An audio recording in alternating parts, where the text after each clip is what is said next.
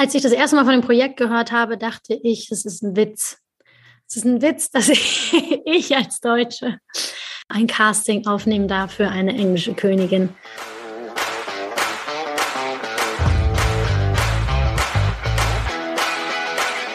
All You Can Stream, dein Navigator durch die Streaming-Welt.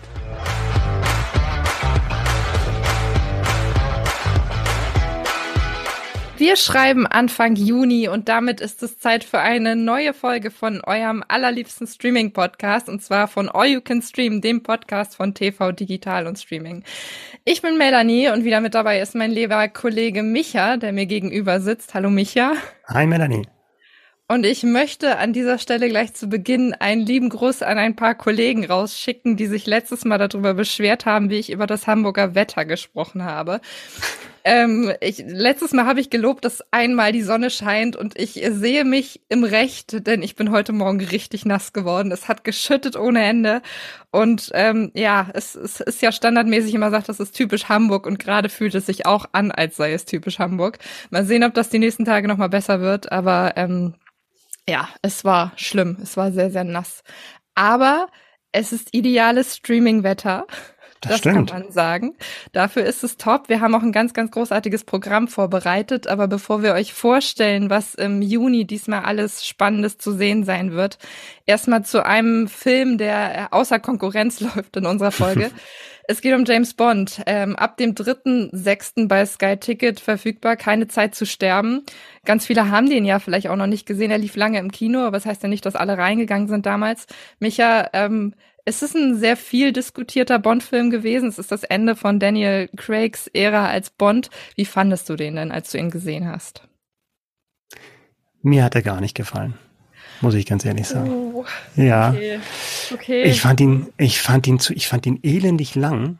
Und ich weiß auch nicht, wo das herkommt, dass Blockbuster immer irgendwie zwei Stunden, zweieinhalb Stunden sein müssen mittlerweile. Also gerade die Sachen, die so ein bisschen actionorientiert sind. Nee, ich war, ich war nicht super enttäuscht, weil mir der Film davor auch schon nicht richtig gefallen hat. Ich fand manche Daniel Craig Filme super, äh, Casino Royale, äh, Skyfall. Aber das jetzt, das war mir auch zu melodramatisch. Es war für mich tatsächlich nicht, und das ist jetzt ein Satz, den man vielleicht öfter mal gehört hat oder sowas, aber das war für mich jetzt nicht wirklich das, was ich mit Bond verbinde. Aus mehreren Gründen. Die wir jetzt vielleicht nicht alle hier erörtern wollen, aber ich war äh, eher enttäuscht. Es ist faszinierend, weil ich gehe da komplett gegen. Äh, ich, mir hat er sehr, sehr gut gefallen. Also ich hatte, ich habe ihn nicht im Kino geschaut, ich habe ihn vor ein paar Wochen erstmals auf äh, Blu-ray geschaut mhm. und ähm, bin bei der Länge an dem Punkt, dass ich sage, ja, du hast recht, er ist sehr, sehr lang. Es sind über drei Stunden, glaube ich. Ich bin mir gerade nicht ganz sicher, Fühlt, wie lang. Fühlte sich an wie vier. Fühlte sich an wie vier. Ähm, aber da muss ich tatsächlich eine Argumentation aufgreifen, die in meinem Umfeld sehr, sehr häufig genannt wird. Und zwar kriegst du ja mehr Content für das gleiche Geld. Weißt du, du kannst länger in, deinem, in, okay. deinem, in der Blase bleiben, die du da ja auch gerne sehen möchtest. Du kannst mehr, länger im Bond-Universum verweilen das und stimmt. hast quasi mehr davon. Und, das ist ähm, super schön geredet. Wenn es guter Content wäre, wäre ich auch voll dabei, aber dann schaue ich lieber einen alten, guten nochmal. Ja, aber wenn du von Melodramatik redest, wir lernen eine ganz andere Seite von Bond kennen. Ja, will man Also er das? hat mit verschiedenen Altersklassen diesmal zu tun. Er hat natürlich mit einem neuen Bösewicht zu tun. Da äh, bin ich auf deiner Seite, da sage ich, mir hat der Bösewicht nicht hundertprozentig gefallen. Den hm. fand ich sehr eindimensional, da hätte man mehr rausholen können. Hm. Aber tatsächlich dieses Bond mal von verschiedenen Seiten kennenlernen, ein bisschen weicher, ein bisschen emotionaler, hat mir persönlich sehr, sehr gut gefallen. Und ähm, ich bin sehr nah am Wasser gebaut, das gebe ich gerne zu, aber ich habe sehr, sehr geweint, als dieser Film zu Ende gegangen ist. Und äh, mehr möchte ich da gar nicht zu sagen, das lasse ich mal so stehen, aber es war für mich persönlich sehr, sehr emotional.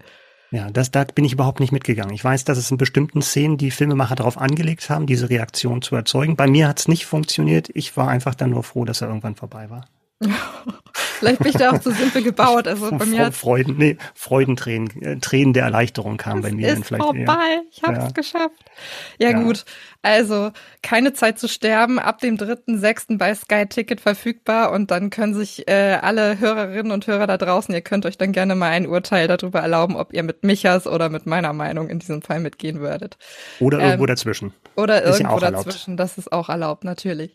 Ähm, genau, aber neben keine Zeit zu sterben haben wir natürlich noch ganz, ganz viele andere Highlights in dieser Folge mit dabei. Micha, gib doch bitte mal einen Überblick über das Programm der heutigen Folge. Ja, ap apropos keine Zeit, ne? Also wir haben wirklich wieder richtig viele Highlights dabei. Wir haben die neue Staffel von The Boys. Ja, ich würde mal sagen, die wohl krasseste Superhelden-Serie, die man sich vorstellen kann. Und dann noch ein bisschen drüber hinaus. Äh, unsere Kollegin Melanie, eine andere Melanie, hat mit dem Hauptdarsteller Carl Urban gesprochen. Dann haben wir was für Sitcom-Fans, denn How I Met Your Father startet. Das ist natürlich ein Ableger der Erfolgsserie How I Met Your Mother. Dann ein Interview, Melanie, die, die erste Melanie, du das sozusagen. Bin ich, das bin ich. Das bin ich. Ähm, du sprichst oder hast gesprochen mit Alicia Rittberg, die man aus Charité kennt, über ihre Rolle in der neuen Serie Becoming Elizabeth als genau. englische Königin. Und dann haben wir Joe vs. Carol, die Geschichte, die wahrscheinlich jeder schon mal, der irgendwie in den letzten Jahren gestreamt hat oder zumindest bei Netflix unterwegs war, wahrgenommen hat, und zwar die Geschichte des berühmt-berüchtigten Tiger King. Diesmal als Miniserie, also praktisch fiktionalisiert. Wir schauen mal, wie das geworden ist. Und dann haben wir ein Serien-Comeback. Nach knapp zehn Jahren Pause gibt es neue Folgen des skandinavischen Politdramas Borgen. Ja, und wenn ihr solche und künftige Streaming-Highlights nicht mehr verpassen wollt, dann haben wir eine richtig gute Nachricht für euch. Abonniert einfach All You Can Stream, am besten jetzt gleich. Und ja, wenn ihr äh, noch mehr erfahren wollt, in den Show Notes findet ihr wie immer alle Infos, alle Links, Trailer zu den besprochenen Highlights.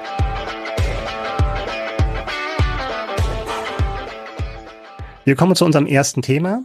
The Boys startet mit der dritten Staffel am 3.6. bei Prime Video. Und wir haben eine Premiere in dieser Folge, denn wir haben unsere Kollegin Melanie dabei. Hallo Melanie. Boys are back in town, boys are back in town, the boys are back in town, boys are back in town. Hallo, hier bin ich. Schön, ich merke schon ein bisschen der richtigen Stimmung für das Thema. Mhm. Wie würdest du, wie, wie würdest du, genau, wie würdest du jemanden The Boys beschreiben, der davon noch gar nichts gehört und noch gar nichts gesehen hat, möglicherweise auch mit Worten der Warnung? Für sensible Gemüter.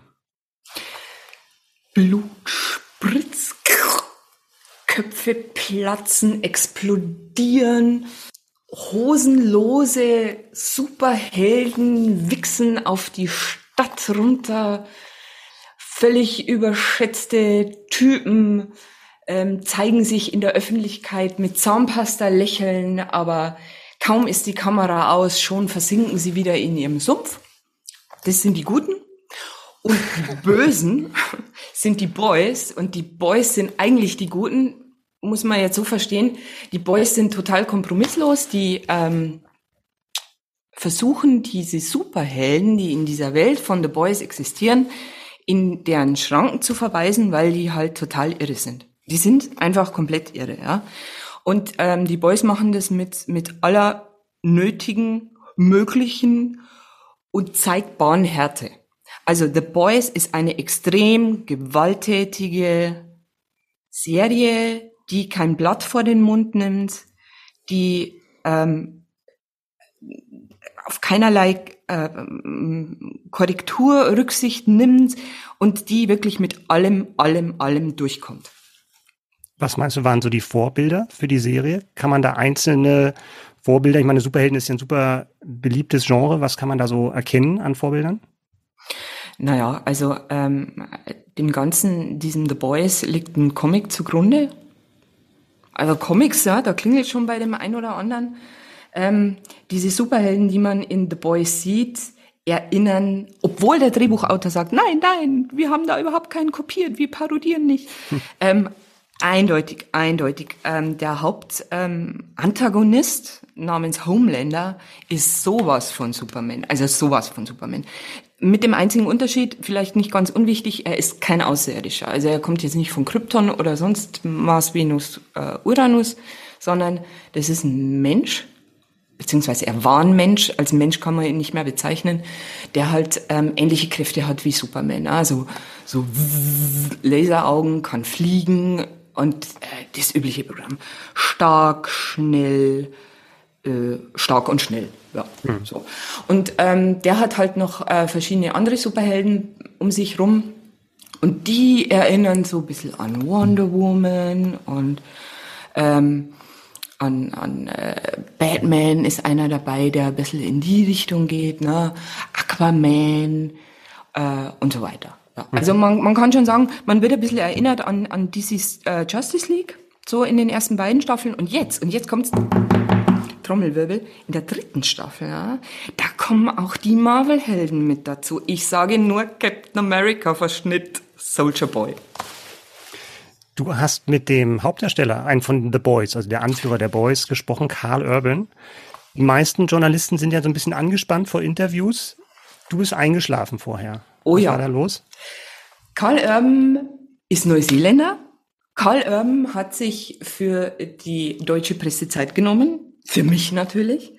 Aber zu seiner Zeit. Das heißt, als es in Neuseeland 10 Uhr vormittags war, ne, gerade so gefrühstückt, dritten Kaffee hinter sich, war es bei uns Mitternacht. So, und äh, dann gab es noch ein bisschen Verzögerung und dann äh, ruft er also äh, im, im, im Videocall um Viertel nach zwölf an. Ich war vorher kurz in Sekundenschlaf gefallen. Äh, entsprechend ähm, war meine Laune, beziehungsweise ich war äh, natürlich super nervös. Und er meinte, ah ja, hm, wie schön, äh, dich zu sehen. Ähm, wie spät ist denn so? Ist bei dir so Abend? Aha. Schön wär's. Nein, es ist kurz nach Mitternacht. Oh, dann hat er sich entschuldigt, als ob er es nicht gewusst hätte. Entschuldigung, ne? Aber macht ja nichts. Nee.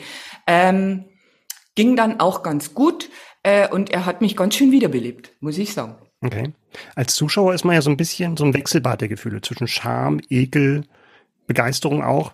Wie gehen die Darsteller damit um? Habt ihr darüber gesprochen, wie die eigentlich diese Dialoge und die Szenen wahrnehmen, die ja wirklich also, dann an die Grenzen des guten Geschmacks gehen und auch öfter mal darüber hinaus? Der nimmt das genauso wahr wie wir, ernsthaft jetzt, ne? Ähm, der kriegt das Skript, das hat er auch erzählt, der kriegt das Skript und denkt sich, es ist unterhalten, genauso wie ich auch, das muss ich offen zugeben, ne? Es geht super zur Sache, es ist total gruselig, grauslich, äh, gewalttätig, aber irgendwie faszinierend und so geht's dem nicht anders, ja. Und ähm, er hat mir auch gesagt, manchmal denkt er sich also auch, wie kommen sie dieses Mal damit durch? Weil halt immer eine Steigerung ähm, drin ist, von Staffel zu Staffel, sogar von Folge zu Folge. Ne?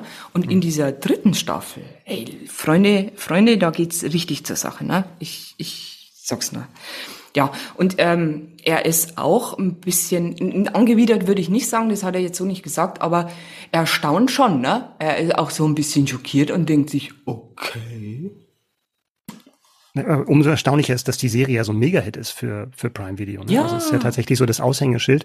Was kannst du denn, uns denn konkret über Staffel 3 erwarten? Du hast gerade so die neue Supergruppe ähm, äh, erwähnt und was kannst du uns so über die erste Folge verraten? Nichts. Ohne zu viel zu verraten. Du bist schon wie so ein Hollywood-Star. Die sagen auch immer nichts, aber ein bisschen was kann darfst du doch. nichts sagen. Ich, ich kann, also ich kann euch sagen, Freunde, Freunde von The Boys. Feinde von The Boys nicht weiterschauen, ne? Freunde von The Boys, boah, also, boah, ne? Also, also am Anfang, also boah, ne? So, hier, so, hm?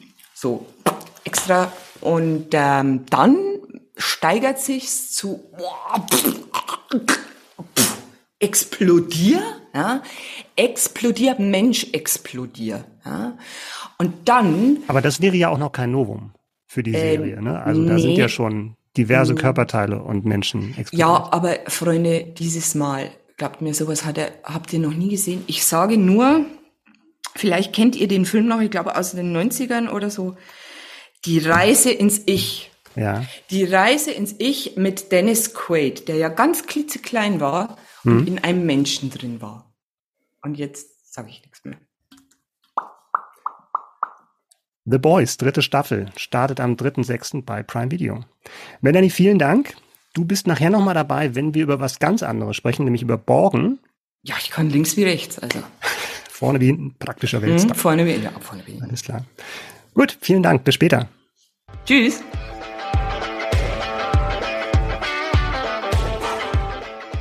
Als nächstes im Programm haben wir eine Serie mit dem, mit dem Titel How I Met Your Father ab dem 8.6. bei Disney Plus verfügbar. Es sind zehn Folgen.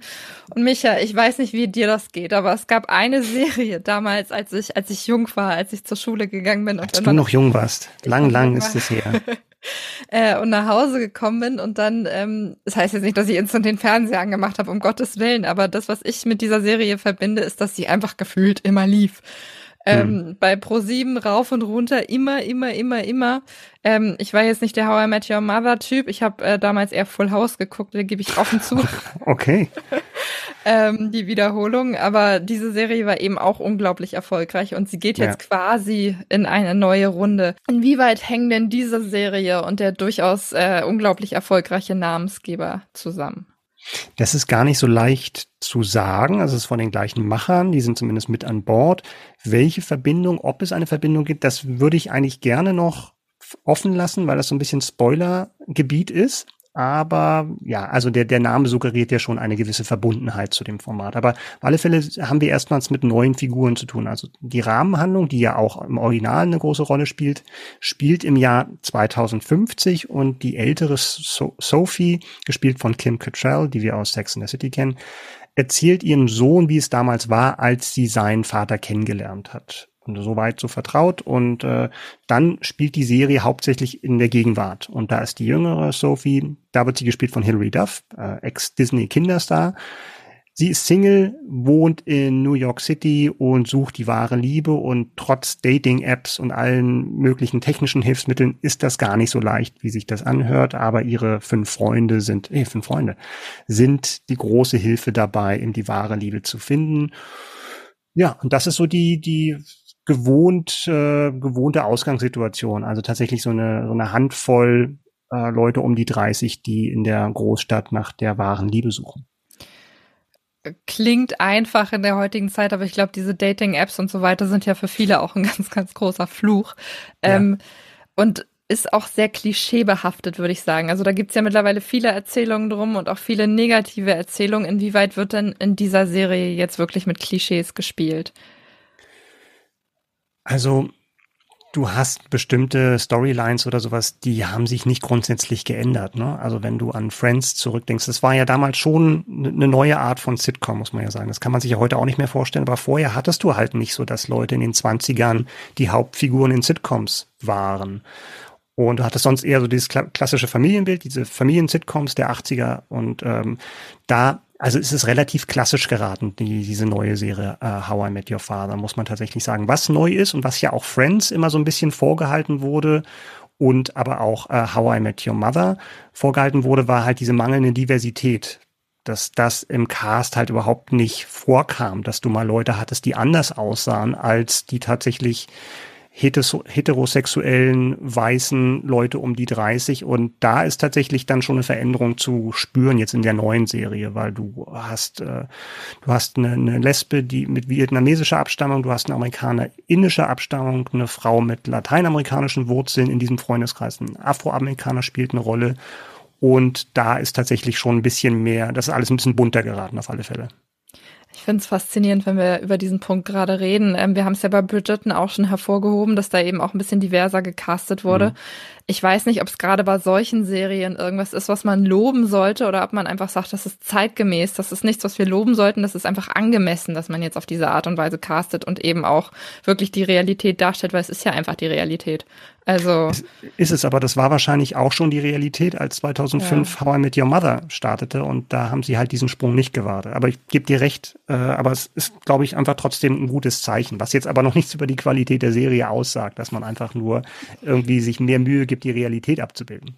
Lass uns einmal über Hilary Duff sprechen, die für mich ja auch äh, mit Lizzie McGuire tatsächlich Prägend, prägende Figur deiner Kindheit. Prägende ne? Figur ne? meiner Kindheit. Ja, tatsächlich nicht. Äh, da war Miley Cyrus, glaube ich, ein bisschen weiter vorne angestellt, aber mhm. ähm, trotzdem ist sie halt zu sagen, in erster Linie Teenie-Star ist ein bisschen gemein, weil die Gute ist ja mittlerweile auch über 30, aber trotzdem mhm. verbindet man sie halt ein bisschen mit dieser Rolle und sie hat ja auch äh, musikalisch ein bisschen was gemacht in ihrem Leben. Äh, übertragen wir das jetzt einmal auf diese Serie. Du hast was davon gesehen. Ähm, ist mhm. es dann tatsächlich so, dass sie da auch ihre musikalische Seite zum Besten geben kann? Nee, in den Folgen, die ich gesehen habe, ist das nicht der Fall. Okay. Muss ich mal überlegen. Es gibt äh, Musiker in diesem Freundeskreis, aber sie ist da noch nicht in Erscheinung getreten. Das kann natürlich sein, dass sie sich das dann aufheben für eine zweite Staffel gibt, wird ja auch schon geplant. Also ähm, ja. genau, bestätigt dann auch mit mehr Folgen, tatsächlich dann eher so Richtung, Richtung normales Sitcom-Format mit 20 Folgen. Nee, also musikalisch ist sie da jetzt noch nicht in Erscheinung getreten. Okay, sprechen wir noch einmal über die Qualität. Du hast was gesehen. Wie gut hat es dir denn gefallen? Äh, kannst du dir vorstellen, dass das auch ein Format wird, was über Jahre hinweg immer wieder und immer wieder und immer wieder wiederholt wird? Das ist eine gute Frage. Da mit solchen Prognosen bin ich vorsichtig, weil das weiß man ja nie so. Und gerade Sitcoms haben ja tatsächlich auch so ein bisschen den, den Charakter, sich dann über die, über die Staffeln, über die Jahre dann zu retten, wenn sie erstmal die schwierigen Anfangsjahre überstanden haben, weil das wird ja auch schnell mal gecancelt. Es ist, also die Serie wird sicherlich keine Sitcoms Feinde irgendwie bekehren, weil dafür ist da einfach nicht genug da. Und das ist eben eine sehr zahme und ja, es ist eine nette Sitcom, aber jetzt auch bei weitem nicht mehr. Und Leute, die die Ursprungsserie gut fänden, fanden, die werden, glaube ich, eher enttäuscht sein, weil die, glaube ich, so sehr an diesen Figuren haften, Ted und Co. Und äh, da ist es, glaube ich, für alle schwer, da irgendwie ranzukommen. Und die hat sich auch gefühlt noch ein bisschen mehr gewagt, hat ja auch mit dem Format gespielt, viel mit Flashbacks und Splitscreens und sowas. Das, äh, das sieht man jetzt am Anfang noch nicht so. Das ist eine Serie, die nicht wehtut, außer vielleicht How I Met Your Mother Fans. Das ist auch so ein Punkt, wo ich ganz oft denke, braucht es solche Formate? Weißt du, also man hat diese Natürlich wahnsinnig. Die. Also zumindest für Fernsehmacher braucht es die. So eine bekannte Marke nochmal. Ja, stimmt. Das ist ja tatsächlich auch so, dass das schon länger in Entwicklung war. Also es gab zwei, drei Projekte, wo das schon versucht wurde, die andere Perspektive, also aus äh, How I Met Your Mother, How I Met Your Father zu machen. Am weitesten gekommen ist noch die Version von 2014. Das war damals How I Met Your Dad. Und da war es Mac Ryan, in der, in der Zukunft, die praktisch dann in Briefform ihre Kinder aufgeklärt hat, wie das einmal da, damals war, als sie den, den Vater getroffen hat. Und die sind aber auch über eine Folge nicht hinausgekommen tatsächlich. Also danach wurden sie abgesetzt. Und ich glaube, das war zumindest ein Glücksfall für die damalige Hauptdarstellerin, weil das war nämlich eine ganz spannende Besetzung. Äh, Greta Gerwig hat da die Hauptfigur gespielt. Und Boah, die, die sich die ist ja danach richtig weiterentwickelt hat. Genau, die ist richtig durchgestartet, wenn auch mehr hinter der Kamera. Also Lady Bird hat sie ja geschrieben und inszeniert, dann Little Women hat schon drei Oscar-Nominierungen. Also ich glaube, sie war nicht traurig. Tatsächlich. Nee. Das ist dass es damit nicht weiterging. Barbie kommt ja jetzt auch äh, bald. Was heißt bald? Stimmt. Ich glaube, im nächsten Jahr soll der starten mit mhm. Margot Robbie in der Hauptrolle. Das ist auch ein ja. sehr spannendes Projekt, wo wir sehr neugierig sein dürfen. Aber erstmal sind wir jetzt neugierig auf dieses Projekt How I Met Your Father ab dem 8.6. bei Disney Plus verfügbar. Nächstes Thema. Becoming Elizabeth startet am 12.06. bei Starsplay und Melanie, du hast mich in den gegenüber den Hörerinnen und Hörern schon so oft als Action-Experten hier verunglimpft. Das stimmt. Du bist, bist ja du auch, bin ich nach wie vor der Meinung. Weiß, in der Schublade bin ich drin, aber ich habe ja auch schon, schon früher mal gesagt, es gibt schlimmere Schubladen, in denen man stecken kann. Du bist dann, mache ich dich, mache ich dich einfach zu unserer Adelsexpertin, weil wenn wir, wenn sich unsere Hörer an unsere Dezemberfolge erinnern, da hatten wir ja Sissy und in der Recherche meiner äh, wirklich aufwendigen Vorbereitung zu diesem Segment ist mir was aufgefallen. Jetzt möchte ich dich mal beeindrucken. Und zwar, oh Sissy war ja die Paraderolle früher in den 50ern von Romy Schneider. Und wer hat Romy Schneider im Romy Schneider Biopic Romy 2009 als 14-Jährige gespielt? Das war Alicia von Rittberg. Genau. Wirklich? Echt? Das ja. wusste ich nicht. Ist das der Film mit Romy, Schne äh, mit Romy Schneider, mit Jessica Schwarz? Nee. Genau. Ist genau. das der? Ja, Ach, ja das ist der. Und du hast Alicia Rittberg interviewt. Aber bevor wir über dein Interview sprechen und das natürlich auch noch hören, verrat uns doch erstmal und den Hörern, worum geht's denn in Becoming Elizabeth? Genau, Becoming Elizabeth ist eine britische Serie, die sich mit den jungen Jahren von, ähm, wie der Titel bereits schon sagt, Elizabeth der Ersten, ähm, oh Gott, ich stolper schon über diesen Namen, auseinandersetzt, die ja 1533 30 bis 1603 gelebt hat und ähm, eben als verwaiste Jugendliche am englischen Hofe aufgewachsen ist und dabei eben die Tochter des, äh, des amtierenden Königs war. Und diese, ähm, diese Serie setzt sich quasi mit ihren jungen Jahren auseinander und beschreibt diesen Weg, ähm, wie, wie sie quasi dann einige Jahre später eben zur Königin geworden. Und ja, es gibt sehr, sehr viele, sehr, sehr viele Turbulenzen am Hofe, sehr, sehr viele ähm, Skandale, sehr, sehr viele Streitigkeiten auch innerhalb der Familie. Und genau, da wird sie so ein bisschen zu so einem Spielball, aus dem sie dann letztendlich eben als Königin hervorgeht. Wie aufwendig ist das umgesetzt? Das ist ja oftmals so die Frage bei Kostümdramen oder historischen Stoffen, wie, wie groß der Aufwand tatsächlich ist, was jetzt Locations und Kostüme betrifft. Mhm. Das ist in, äh, in Wales und äh, ja in Wales gedreht worden und die Kostüme, ja wie du schon gesagt hast, ich habe ja Sissy ähm, oder habe mich sehr intensiv mit Sissy auseinandergesetzt. Es ist ähm, ein bisschen weniger glamourös, würde ich sagen. Die Outfits mhm. sind eben der Zeit angemessen, sehen ein bisschen anders aus, sind sicher auch aufwendig, aber eben nicht so viel, nicht so viel Glamour, nicht so modern gestaltet, wie es eben bei Sissy der Fall war. Aber da wird schon einiges an Geld reingeflossen sein. Und ähm, ja, was mich und was wahrscheinlich auch alle anderen überrascht hat, war eben das Casting der Hauptdarstellerin. Da mhm. werde ich auch gleich mit Alicia von Rittberg nochmal drüber sprechen. Aber das war, ähm, ich erinnere mich noch genau daran, dass diese Meldung eben durch die Presse ging. Alicia von Rittberg Rittberg spielt die junge Elizabeth und man dachte sich so, eine Deutsche in der Hauptrolle, in der Rolle einer englischen Königin, das ist eine, eine skurrile Besetzung, eine mutige Besetzung, aber eine ja. wirklich gelungene Besetzung, wie ich sagen kann. Ja, das ist ja auch eine Rolle, mal abgesehen davon, dass es halt auch ein britisches Projekt ist, dann auch eine Rolle, wo schon wirklich ganz, ganz große Schauspielerinnen sich dran versucht haben. Also Kate Blanchett und äh, Julie Dench. Wie schlägt sich denn Alicia von Rittberg in der Rolle? Ja, es sind große Fußstapfen, in die sie da tritt und sie macht das wirklich gut. Also die Leute, die da besetzt haben, werden sich was dabei gedacht haben, dass sie eben äh, Alicia von Rittberg besetzt haben. Und sie trägt eben diese Serie und sie macht das sehr, sehr ausdrucksstark und man nimmt ihr das ab, man taucht wirklich komplett in diese Jahre ab. Und ähm, was ich so spannend finde, ist die Atmosphäre, die da in dieser Serie wirklich kreiert wird, weil es ist sehr, sehr düster, es ist sehr, sehr dunkel, es ist atmosphärisch wahnsinnig dicht. Also ich hätte nicht gedacht, dass mich das zwangsläufig so reinziehen würde, weil das eine Figur ist, mit der ich mich bislang nicht sehr intensiv beschäftigt habe. Also ich bin, wenn du mich in die Schublade Adelsexpertin reinpackst, kannst du das gerne tun. Aber ich interessiere mich tatsächlich im, zum Großteil eher für die äh, noch lebenden Mitglieder der englischen Königsfamilie. Oh, okay. ähm, deshalb war ich da gar nicht so so informiert, aber äh, diese Serie schafft es tatsächlich, einen reinzuziehen und zu ähm, und dafür zu sorgen, dass man sich für diese jungen Jahre dieser Königin interessiert. Hm. Wie gesagt, wir haben schon ein paar Mal erwähnt, du hast Alicia von Rittberg getroffen und hast mit ihr ein Interview zu Becoming Elizabeth gemacht. Hallo und herzlich willkommen, Alicia von Rittberg. Hi, Melanie. Charité, die Hebamme, du hast in den vergangenen Jahren super viele Produktionen gemacht, die eben auch historische Themen äh, beinhaltet haben. Kannst du dich privat überhaupt für solche Sachen begeistern oder schaust du eigentlich lieber Actionfilme? Ich finde so Projekte unglaublich spannend, weil sie immer irgendwie diesen Spagat schaffen zwischen einer Welt, in der du komplett abtauchen, in die du komplett abtauchen kannst und trotzdem aber Themen, die heute genauso aktuell sind wie vor 500 Jahren. Und ähm, ich liebe Projekte, in denen ich so komplett versinken kann und unterhalten werde und danach schalte ich es ab oder ja, ähm, wach aus dieser Welt auf und merke so, ach krass, jetzt habe ich noch richtig was gelernt. Wie vertraut warst du denn jetzt in dem Fall mit der Figur Elisabeth I. vor Drehbeginn? Also, um ehrlich zu sein, kannte ich Elisabeth I. auch nur aus den Büchern, obwohl ich habe sie auch, ähm, ich habe tatsächlich mehrere der Filme gesehen, die über sie gemacht wurden.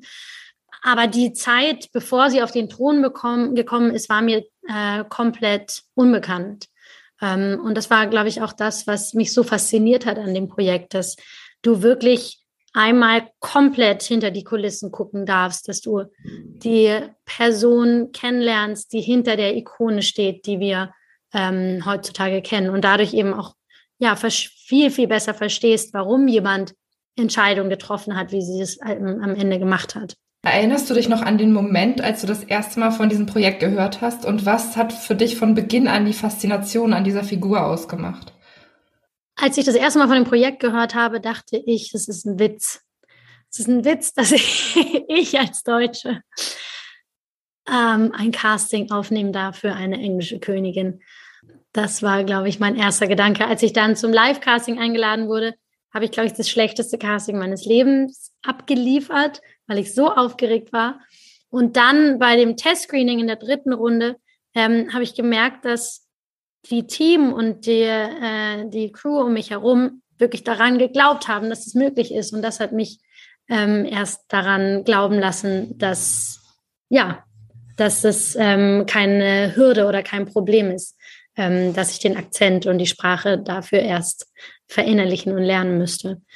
Das war mein erster Gedanke dazu. Mein, meine erste Faszination war tatsächlich das Buch von Anja Rees. Ähm, das ist so unglaublich sensibel und, und nah und psychologisch komplex und wertvoll geschrieben. Ähm, wenn du nicht wüsstest, dass es um eine englische Königin oder Prinzessin geht, dann ähm, würdest du denken, dass es sich um einen modernen ähm, Family, Polit, ähm, äh, Religion-Thriller handeln würde. Du hast die Titelrolle dieser Serie. Es ist eine fremde Sprache. Wenn du da ans Set kommst, wie groß war denn der Druck, den du dir selber gemacht hast an den ersten Drehtagen?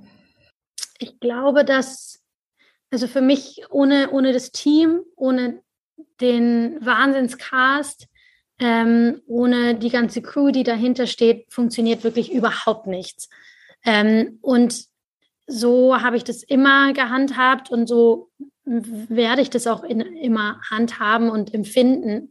Insofern habe ich mich nie anders von den anderen, also äh, ich, ich ja, fühle mich da Teil der Gruppe und nicht irgendwie als, als die Titelrolle. Ähm, ich glaube, das erste Mal, dass ich einen, einen kleinen Unterschied gemerkt habe, war, als wir den zweiten Block, wir haben in, in drei Blöcken gedreht, ähm, und da hat sich die Regie und Teil des Teams verändert mit diesen Blöcken. Das erste Mal, dass ich wirklich einen Unterschied gemerkt habe, ähm, war beim zweiten Block, als der Regisseur mich nach meiner Einschätzung und meiner Frage, äh, mein, meiner, meiner Meinung zu der Rolle oder einer bestimmten Szene gefragt hat. Und ähm, da habe ich realisiert, wie, was das für einen Wert hat, wenn man jeden Tag dabei ist und wie dann auch die Meinung ähm, im positiven Sinne äh, geschätzt wird und, und unterstützen kann. Ähm, und das hatte ich vorher bei anderen Projekten noch nicht. Und da habe ich eben so eine gewisse Verantwortung, ähm, die man übernehmen darf, wenn man möchte, äh, gespürt. Aber das war auf jeden Fall im positiven Sinne und ähm, hat sich nicht angefühlt wie, wie Druck. Du hast den Akzent äh, eben schon mal angesprochen. Wie hast du dich denn auf die Rolle im Detail vorbereitet? Hm, ich hatte ein halbes Jahr im Vorfeld, ähm, habe ich angefangen mit Dialog Coaching hatte eine ganz tolle ähm, äh, äh Coachin, die, mit der ich dann mehrmals die Woche Unterricht hatte und hatte eigentlich immer so ein äh, Stöpsel im Ohr mit äh, unterschiedlichen Schauspielerinnen, die den perfekten Akzent hatten, damit ich so eine Dauerbeschallung ähm, mit, mit Englisch hatte, auch also so um die Intonation und die Melodie so richtig ins Ohr zu bekommen. Da war ganz viel Kate Winslet dabei, die hat ein anscheinend einen, einen traumhaften englischen Akzent, ähm, die mir dann Englisch, äh, englische Kinderbücher von Roald Dahl da ins Ohr geflüstert hat. Das war wirklich ähm, das ist eine schöne Erinnerung. Und dann habe ich, ähm, also ich muss sagen, ich wurde sehr verwöhnt. Ich habe tatsächlich durfte Reiten für die Rolle lernen, ich durfte Kalligrafie für die Rolle lernen, ich durfte Klavier spielen auf so einem alten Virginal ähm, lernen. Äh, ich habe ähm, Tanzen, ihren Lieblingstanz gelernt. Ich hatte einen Movement Coach. Also es war eine halbe Schauspielschulausbildung, die ich ähm, nur für dieses Projekt bekommen durften, durfte. Und ich bin da sehr, sehr dankbar für. Lass uns noch einmal beim Thema Stimme bleiben. Das Ganze wird ja jetzt auch in Deutschland gezei äh, gezeigt und da sprichst du dann wahrscheinlich auch Deutsch. Das heißt, du wirst ja wahrscheinlich in der Nachsynchronisation dann da sitzen und dich selber quasi synchronisieren. Was ist denn das für ein Gefühl, wenn du den ganzen Film quasi oder die ganze Serie nochmal Revue passieren lässt und dann da stehst und deine eigenen Worte nochmal in einer anderen Sprache sprichst? Ähm, ich dachte erst, mir platzt wirklich die Rübe. Also äh, das kann ja nur, kann ja nur schief gehen, weil du in dem Moment natürlich dann nicht die Emotionen hinkriegst, die, die man äh, auf dem Bildschirm sieht oder damals gespürt hat.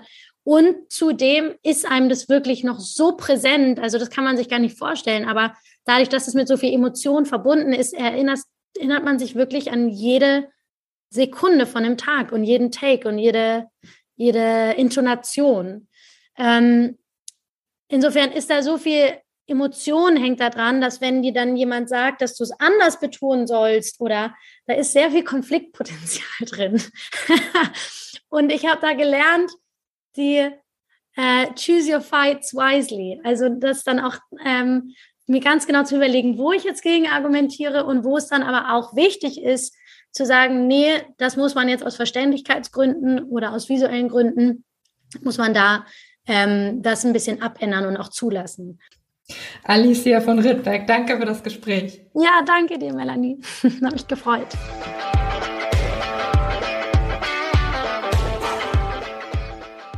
So, jetzt wird's wild. Es geht, wie eingangs schon äh, angesprochen, um den Tiger King. Und zwar startet am 27.06. bei Sky Ticket Joe vs. Carol. Melanie, worum geht's bei Joe vs. Carol? Das ist eine gute Frage. Das ist eine relativ offensichtliche Frage. Ähm, einfach weil wir alle dieses Wahnsinns, ähm, wahnsinns erfolgreiche äh, True Crime Format Tiger King ja kennen, mhm. was 2020 ja bei Netflix durch die Decke gegangen ist. Und da haben sich jetzt einfach Verantwortliche gedacht, cool, das ist eine super True Crime äh, Dokumentation gewesen. Lasst uns doch einfach mal ein fiktionales Format machen und lasst uns doch einfach die gleiche Geschichte nochmal erzählen. Lasst uns innovativ sein, lasst uns mal was ausprobieren. Nee, genau. Also es wird genau die Geschichte quasi nochmal erzählt, aber man schaut eben ein bisschen mehr auf die Hintergründe. Also es wird auch ein bisschen die Vorgeschichte auf, äh, aufgerollt, wie man eben, man sieht, wie sie zum Beispiel versucht zu verhindern, dass er eben mit den Großkatzen in irgendwelchen Einkaufszentren auftritt und so weiter und so fort. Also wir schauen ein bisschen auf den Background der Geschichte.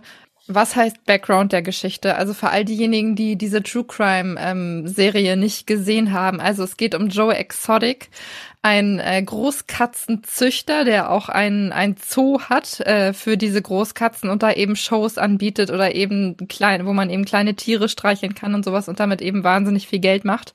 Ähm, das ist eine sehr skurrile Persönlichkeit mit Fukuhila und bunten Hemden und ähm, mehreren Ehemännern.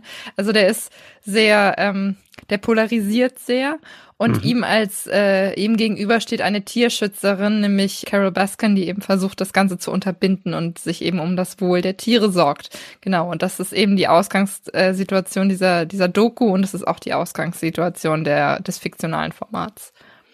Wie viel wird denn vorausgesetzt oder wie einsteigerfreundlich ist das? Kann ich mein, kann ich da gut einsteigen in die Serie, ohne die Doku-Reihe gesehen zu haben? Absolut. Ich würde sogar so weit gehen und sagen, es holt eventuell auch die Leute, in erster Linie die Leute ab, die sich mit diesem True Crime Format eben noch nicht beschäftigt haben. Einfach mhm. weil, wenn du diese Serie gesehen hast, so ging es mir zumindest, dass das Ganze ja so überdreht und skurril ist, dass man denkt, da kann man gar nicht noch einen draufsetzen, weil jeder Mensch, der das damals als fiktionales Format verfilmt hätte, der hätte man gesagt, das ist so absurd, das, äh, das glaube ich dir nicht, das, das wäre von den Kritikern komplett zerrissen worden. Jetzt haben sie es eben gemacht nach dieser Serie. Und ähm, ja, ich denke schon, dass man damit vor allem die Leute abholen wird, die eben diese True Crime-Reihe noch nicht gesehen haben, weil, weil das dann eben neue Charaktere sind und man nicht diese Vergleichsmöglichkeiten hat. Diese Figur des Joe Exotic ist ja so larger than life und so überzogen in Natur schon. Würdest du sagen, dass das dann eine Comedy ist, jetzt die Serie, die das so ein bisschen fiktionalisiert? Oder wird eher ernsthaft tatsächlich aufgearbeitet, was hat ihn so weit gebracht, dass diese, dieser Konflikt zwischen den beiden dann so eskaliert ist? Eine Mischung aus beiden, glaube ich. Also du kannst schon, es ist schon Comedy-reif. Ich glaube, du kannst diese Geschichte nicht erzählen, ohne dass es einen gewissen Comedy-Aspekt mit sich bringt, weil es den einfach schon von Natur aus in sich trägt. Dann haben wir halt äh, mit den Darstellerinnen unter anderem äh, Kate McKinnon ist mhm. dabei, die eben Carol spielt. Und wenn man diesen Namen hört, der ja quasi schon für Komik steht, äh, liegt es eigentlich auf der Hand, dass das Ganze nicht, äh, nicht, nicht lustig erzählt wird. Aber gleichzeitig hat zum Beispiel der Darsteller des Joey Exotic auch gesagt, John Cameron Mitchell, der den spielt, hat eben auch gesagt, dass ähm, Joey Exotic selbst, wenn er diese Serie sieht, davon äh, überrascht sein wird, mit wie viel Empathie sie sich dieser Figur annähern und ihn eben halt nicht ausschließlich als Witzfigur darstellen, sondern eben wirklich versuchen, das Menschliche zu sehen, bevor er eben so ein bisschen zum Monster geworden ist. Mhm. Du hattest gerade John Cameron Mitchell schon angesprochen. Wie macht er sich denn in der Rolle? Weil das ist ja eine Rolle, wo ich mir vorstellen könnte, so eine Serie steht und fällt tatsächlich mit dem Casting, weil es halt so eine, so eine außergewöhnliche Figur ist, die er da spielt und die halt viele halt auch als, als echte Figur aus diesem True Crime Format kennen.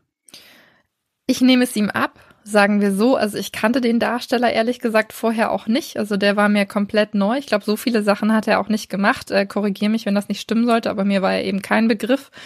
Ähm, und das ist, glaube ich, für diese Rolle auch sehr gut, weil man eben dieses sehr präsente Gesicht vor Augen hat des Originals und da jetzt jemanden reinzusetzen, der eben noch nicht so viele andere Sachen gemacht hat, gibt hm. einen irgendwie die Freiheit, da nochmal anders drauf zu schauen. Aber trotzdem ging es mir so, und das war nicht nur im Hinblick auf ihn, sondern eben auch im Hinblick auf Kate McKinnon, äh, die ja Carol spielt, so, dass ich gesagt habe, diese, diese Ausgangsfiguren, die wir eben aus der, ähm, aus der Reihe kennen, die sind so groß, die sind so präsent, dass die einfach über allem stehen. Und das heißt, wenn ich jetzt dieses Format sehe, kann ich nicht anders, wenn ich die Doku-Reihe vorher schon gesehen habe, als das miteinander zu vergleichen. Und da diese andere Figur eben so schrill ist, ähm, hinkt das halt einfach die ganze Zeit so ein bisschen hinterher. Hm. Das ist interessant, dass du sagst, dass das ein unbekannteres Gesicht eigentlich so leichter hätte, weil es gab ja auch immer für ein ähnliches Projekt ja auch immer Stars, die da im Gespräch ich. Also ich weiß, dass Nicolas Cage für, glaube ich, für einen Film tatsächlich mal im Gespräch war oder schon Stimmt, relativ war weit was, war, ja. wo das halt klar, der, der ist bekannt dafür, irgendwie auch durchzudrehen vor der Kamera und solche extravaganten Figuren zu spielen. Ne? Aber man ist dann doch eher bei einem Star noch mehr eben an die bisherigen Rollen erinnert, als es jetzt bei einem eher unbekannteren Darsteller ist. Ja, wobei Nicolas Cage ja irgendwie auch nochmal ein Sonderfall ist, ne? Da fragt man sich immer, feiert er jetzt ein Comeback? Ist das eigentlich ein guter Schauspieler? Das ist einfach ein ganz furchtbarer Schauspieler. Man weiß es immer nicht so genau. Er schwankt ja so ein bisschen zwischen den ja, Extremen. Er, er, kann großartig sein, ne? Also, er kann ähm, großartig sein. Er kann aber auch das Gegenteil sein, sagen wir mal so. Ne, ich glaube, es hängt eher damit zusammen, dass er dann viele schlechte Filme dreht. Ja, um, vielleicht ist es auch äh, das, ja. Aus finanziellen Gründen. Ja. Was ist eigentlich aus dem Projekt geworden, wo wir da gerade drüber sprechen? Das ist ich einfach glaube, das liegt Jordan auf, gegangen. Ich glaube, es liegt auf Eis. Ich weiß auch nicht. Manchmal ist es ja so, wer als erstes rauskommt, hat dann irgendwie die Öffentlichkeit und die ganze Promotion für sich und dann wird auch mal gerne ein zweites Projekt eingestellt. Aber ich glaube, das liegt erstmal auf Eis und ich habe da jetzt nichts Aktuelles mehr, mehr gehört. Ja. Wir hatten schon mal bei einem anderen Thema drüber gesprochen, wenn schon eine Doku zu einem True Crime oder zu einem anderen Sachverhalt gibt, inwieweit macht es tatsächlich Sinn, da nochmal ähm, eine fiktionale Version, entweder eine Miniserie oder ein Biopic zu drehen. Findest du es in diesem Zusammenhang gerechtfertigt, da nochmal eine Serie draus zu machen? Also meine ganz persönliche Meinung dazu ist, ich find's generell auch ein bisschen schwachsinnig. So, und ich kann eigentlich nur den Punkt nochmal anführen. Also die Serie ist gut, keine Frage. Wenn ich mir das anschaue, ich habe Spaß daran, ich habe Spaß daran zu sehen, wie die diese Charaktere interpretieren. Aber es ist genau das Problem, was ich eben schon mal angeführt habe. Man hat eben diese großen Figuren vor Augen und die sind so schrill, die sind so extrem, die sind so komplett drüber, dass ich den Sinn dahinter nicht sehe, das Ganze jetzt nochmal fiktional aufzuarbeiten. Also klar, wenn das an irgendjemandem vorbeigegangen ist, dann ähm, wird er bestimmt Spaß daran haben, sich das anzuschauen. Und auch in dem Fall werden die Kritiker es ja nicht zerreißen, weil es zu abgedreht ist, weil es, wir wissen ja, worauf es basiert. Aber ähm, Genau, ich, also ich bin der Meinung, dass es, glaube ich, schon extreme Fans der Doku sein müssen, die sich das Ganze nochmal anschauen. Und ansonsten diejenigen, die diese Doku nur durchgeschaut haben, gesagt haben, ja, ich finde das ganz cool, äh, reicht dann aber auch. Ich glaube, die werden das Ganze jetzt nicht nochmal einschalten. Joe vs. Carol startet am 27.06. bei Sky Ticket.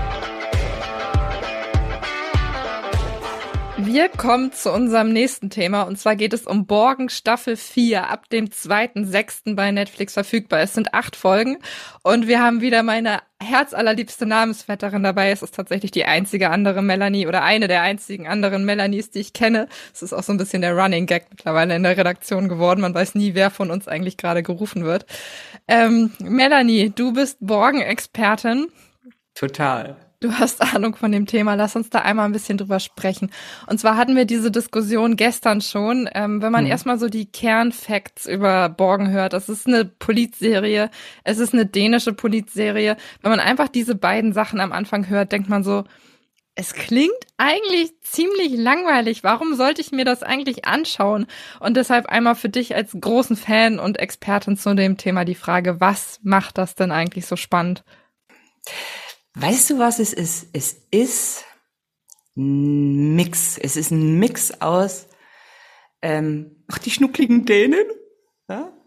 Schauspieler, die ziemlich gut sind in dem, was sie tun, einem sehr, sehr ausgefeilten Drehbuch. Das hört sich jetzt alles so ein bisschen äh, plastisch und, und theoretisch an. Es ist aber so. Ne? Da hat einer, der das Drehbuch geschrieben hat, oder auch der Showrunner, ähm, ganz genau hingeschaut, was im politischen Kopenhagen in dem Fall ja äh, so vor sich geht. Und das Ding ist, dass diese Serie ja, wie ich schon sagte, in Kopenhagen spielt. Es geht um die dänische äh, ähm, äh, Ministerpräsidentin und dann später Außenministerin. ähm, dass das universell auf so ziemlich jedes europäische Land anzuwenden ist. Das heißt, man kann sich vorstellen, dass es in Berlin äh, genauso ist. Ne? Und das macht es spannend. Und ähm, es, es, es hat halt viele verschiedene Themen drin, von ähm, homosexuellen Ministern über äh, Umweltskandale, also der Umweltminister irgendwie fährt eine Dreckschleuder, ähm, über auch kommunistische Hintergründe und so weiter und auch äh, rechte, rechte Sachen.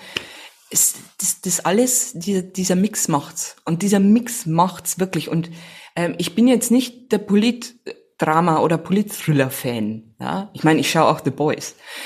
Aber das, das ist heikel, heikel auf eine Art und Weise. Und es ist, ähm, es, es zieht dich einfach rein. Ja.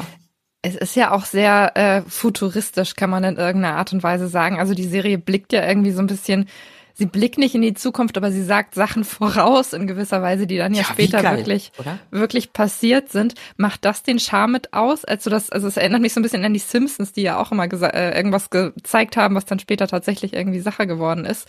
Ja, ähm, macht das den Charme mit aus? Na, hinterher, ne? Also ich kann mich erinnern, ich habe die ersten Staffeln damals, die sind ja schon älter, die habe ich damals im Free TV, im Free TV, äh, bei Arte mir angeschaut. Ähm, und da konnte ich die Verbindung noch nicht her herstellen. Da war ich auch noch kein so politischer Mensch. Aber so im Nachhinein, und äh, ich habe mir jetzt ähm, vor der vierten Staffel auch die ersten drei Staffeln nochmal im, im zugegebenermaßen im Schnelldurchlauf angeschaut. Es ist echt irritierend, ja. Es ist echt irritierend und unheimlich ein bisschen, wie, wie viel man von dieser Serie oder wie viel diese Serie vorweggenommen hat. Also ein konkretes Beispiel, ähm, da wird ja eine Frau Ministerpräsidentin, hallo, 2010 welche Frau war da an der Spitze eines Staates? Und das kam halt nach und nach alles. Ne? Und das ist wirklich nur die Spitze, das ist jetzt nur das prominenteste Beispiel. In Dänemark selber wurde übrigens kurz drauf äh, eine Frau tatsächlich zur Ministerpräsidentin, die sich auch geäußert hat im Sinn von, sie dürfe nicht so genau sich diese Serie anschauen, weil sie versucht ist, jetzt kommt's, ne, weil sie versucht ist, die Ministerpräsidentin, die fiktive, nachzuahmen. Also hallo? Es ist neun Jahre her, seit die letzte Staffel ausgestrahlt wurde. Viele Fans dürfte das jetzt irritierend. Wie geht irritieren? Wie geht's weiter? Was ist das Ganze eigentlich? Ist das eine Fortsetzung? Ist es eine Neuauflage? Ist es ein Spin-off? In welcher Form geht die Serie jetzt in die nächste Runde? Es ist eine Fortsetzung, die Miniseriencharakter hat. Also die hat ja einen eigenen Namen. Macht und Ruhm heißt sie. Diese, diese vierte Staffel. Es ist ähm, mit den fast identischen äh, Darstellern. Ein paar sind nicht mehr dabei, ein paar Figuren sind einfach nicht mehr dabei. Ähm, und die, die, die Nieberg, ja, die damals Ministerpräsidentin war und dann auch mal aus dem Geschäft und eine neue Partei gegründet hat und so weiter, vielleicht kennt ihr das aus den ersten drei Staffeln noch, die ist jetzt Außenministerin und hat ein Riesenproblem an der Backe, weil nämlich in Grönland, so irgendwie das, das kleine, äh, das, das kleine Dänemark, ja. Also äh, die haben ja da so ein bisschen Einfluss noch auf, Grüne, äh, auf, auf, auf Grünland. Da wird Öl gefunden. So. Und da, glaube ich, äh, wissen wir jetzt alle, was das bedeutet. Das heißt, jede Menge Dreck, jede Menge Umweltzerstörung, das heißt Geld, Geld, Geld, Geld, Geld. Es heißt Russland, Kanada, USA. Also jeder mischt da mit. Und sie als äh, Außenministerin des winzigen Dänemarks, Entschuldigung, ne? Hallo, Dänemark versus Russland, Dänemark versus äh, USA und so weiter. Sie versucht sich da durchzusetzen äh, und vor allem ihrer grünen, grünen Linie äh, äh, bei der zu bleiben. Ja? Und bevor jetzt manche zucken und sagen, oh, oh, oh Gott, grüne Linie, Umwelt, oh, könnte könnt dröge sein, ist es nicht, Freunde. Es ist mega, mega, mega, mega, mega, mega spannend. Und ihr wisst auch, dass manche Fortsetzungen absolute Rohrkrepierer sind. Ne? So nach zehn Jahren wird irgendwas noch, noch geworfen und du denkst dir, aha, braucht es die Welt. Diese vierte Staffel braucht die Welt. Das Ganze basiert auf einer Idee von Adam Price. Ähm, der hat ja auch zuletzt das Umweltdrama oder die Umweltserie Ragnarok bei Netflix umgesetzt. Inwieweit merkt man denn da Parallelen zwischen diesen beiden Formaten, dass man wirklich sagen kann, okay, man merkt, dass er da seinen, seinen Fußabdruck quasi in dieser Serie hinterlassen hat? naja, äh, wir wissen alle, dass die Welt untergeht, demnächst wahrscheinlich. Und ähm, er zeigt's. er zeigt, in Ragnarök hat er mehr Freiheit, das ist ein, Fantasy angehaucht, ne? geht es um die Götterdämmerung, irgendwelche Götter, die da auftauchen, ähm, mit, mit Umweltkatastrophen äh, in Verbindung. Und ähm, du merkst deshalb die gleiche Zeitung. Und er verfolgt das Geschehen haargenau. Ja? Und er passt ganz genau auf, was er schreibt, ähm, wohin er blickt und was er dazu mixt, also welche fiktionalen Elemente er für seine relativ realistischen Szenarien irgendwie dazu mixt. Und er ist so schlau, sich immer wieder ähm, Berater hinzuzuholen, also hier nicht den, den Alleinherrscher zu spielen am Set der Serie, sondern sich Berater hinzuzuziehen, die echt Ahnung haben. Jetzt bei Borgen möchte ich nur ganz kurz erwähnen, weil das echter Knaller ist. Ja. Die haben am Set von, von Staffel 4 hatten die einen echten dänischen Außenminister, der gesagt hat, so laufen die Verhandlungen, so benimmt sich die Außenministerin und so weiter und so fort. Hallo, das ist noch ein Grund dafür, sich das anzuschauen, weil realistischer geht's ja nicht. Ne? Ja, das stimmt. Alle diejenigen, die jetzt neugierig geworden sind, können sich das anschauen. Seit dem 2.6. bei Netflix verfügbar die vierte Staffel von Borgen. Danke, Melanie. Wir freuen uns, Jederzeit. dich bald wieder in einer der Folgen begrüßen zu dürfen. Auch in dieser Folge haben wir natürlich wieder ein paar Highlights dabei, die es nicht geschafft haben, in eins der größeren Segmente zu rutschen, die wir euch oh, aber, oh, die wir euch aber auf keinen Fall vorenthalten möchten. Ähm, bei den kleinen Highlights dieses Mal fange ich an mit Man vs. Bee ab dem 24.06. bei Netflix verfügbar. Das sind zehn Folgen. Ähm, und der Inhalt ist, klingt skurril, ist auch ziemlich skurril. Es geht um einen. Ich halte es ja immer noch, Entschuldigung, ich halte es ja immer noch für einen Scherz, dieses Format. Aber ich lasse mich ja gerne gar nicht. Ich denke, das werden die auflösen, das gibt's gar nicht. Ähm, also es geht um einen Obdachlosen, der versehentlich mit einem Haussitter verwechselt wird, beziehungsweise als Haussitter einspringen soll und sich um eine luxuriöse Villa äh, kümmert. Und in dieser Villa trifft er auf äh, den persönlichen Todesfeind. Er trifft auf eine Biene. Und diese Biene, ähm, ja, sorgt für eine große Auseinandersetzung. Es entsteht eine Fehde zwischen den beiden und er jagt über zehn Folgen hinweg diese Biene durch das Haus und versucht äh, verzweifelt irgendwie zu einer Lösung zu kommen, wie er diese Biene beseitigen kann. Es klingt absurd, es ist absurd, wird aber getragen von jemandem, der, äh, der das Ganze auf jeden Fall tragen können muss. Es ist Mr. Beanstar Robin Atkinson, der das eben ähm, genau auf seine Schultern lädt und dem wir beim Verfolgen dieser Biene zuschauen dürfen. Man vs. Bee ab dem 24.06. bei Netflix verfügbar von diesem komödiantischen Stu äh, Stück jetzt ein harter Cut in Richtung eines anderen Themas. Und zwar geht's um Strafe. Strafe ab dem 28.06. bei RTL Plus verfügbar sechs Folgen. Es ist eine neue Produktion nach dem ähm, Bestseller-Autor und Strafverteidiger Ferdinand von Schirach, wo wir ja in der Vergangenheit schon einige Sachen hatten, wie Terror, Terror und eben Schuld. Es ist äh, eine Anthologieserie und wie der Titel schon sagt, bezieht es sich oder thematisiert das ganze äh, Themen wie Abgrund und Strafe. Eine Folge erzählt zum Beispiel, wie eine äh, Deutsch-Türkin eben Richterin wird und wirklich an das Gesetz glaubt und das durchsetzen möchte und dann äh, versehentlich, oder was heißt versehentlich, sie setzt dieses Gesetz durch und verhilft so einem Menschenhändler ähm, zu einem verhängnisvollen Freispruch. Strafe ab dem 28.06. bei RTL Plus verfügbar. Ja, dann habe ich noch zwei Kurz-Highlights. Ich hänge immer noch bei Man vs. Bee und bin gespannt, wie viele Staffeln sie da draus machen werden.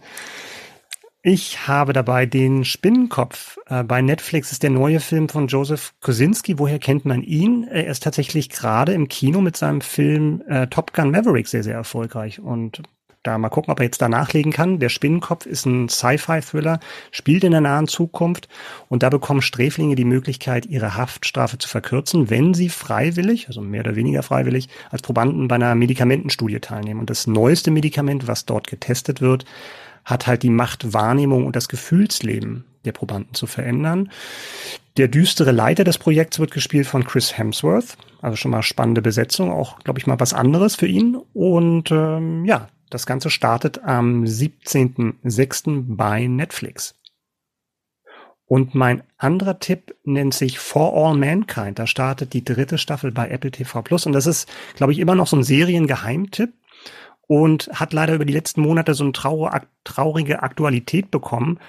Ich habe das auch in den letzten Wochen wirklich gebinged und äh, ganz untypisch für mich äh, und tatsächlich es ist, hat, es ist total packend. Es spielt in einem Alternat in einer alternativen Zeitlinie und zwar in der der Kalte Krieg nie aufgehört hat, weil sich ein wichtiges Ereignis unterschieden hat und zwar statt der Amerikaner sind die Sowjets als erste auf dem Mond gelandet und dadurch hat dieses Rennen um den Weltraum nie aufgehört. Und diese jede Staffel wendet sich einem anderen anderem Jahrzehnt zu. Erste Staffel war 70er Jahre, 80er Jahre in der zweiten und jetzt kommen halt die 90er Jahre, wo sich praktisch diese beiden Nationen um den Mars streiten und dort auch vor Waffengehalt, Waffengewalt nicht Halt machen. Das ist For All Mankind. Die dritte Staffel startet am 10.06. bei Apple TV Plus. Nun, unsere Rubrik Streaming-Tipp der Stars. Diesmal im Angebot. Tom Daschier den wir derzeit überall, glaube ich, sehen, äh, bei Sky Ticket mit Das Boot, bei Netflix mit Stranger Things. Und er hat uns verraten, was er derzeit zu Hause am liebsten streamt.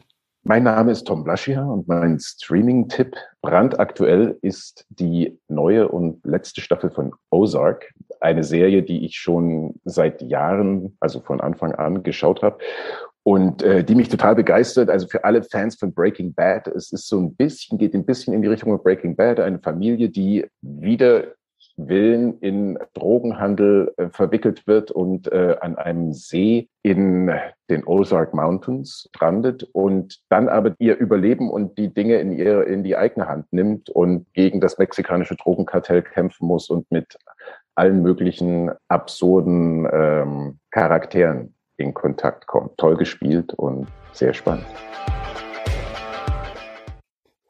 Ja, das war der Tipp von Tom Blaschier. Ozark ist mit allen Staffeln bei Netflix zu sehen.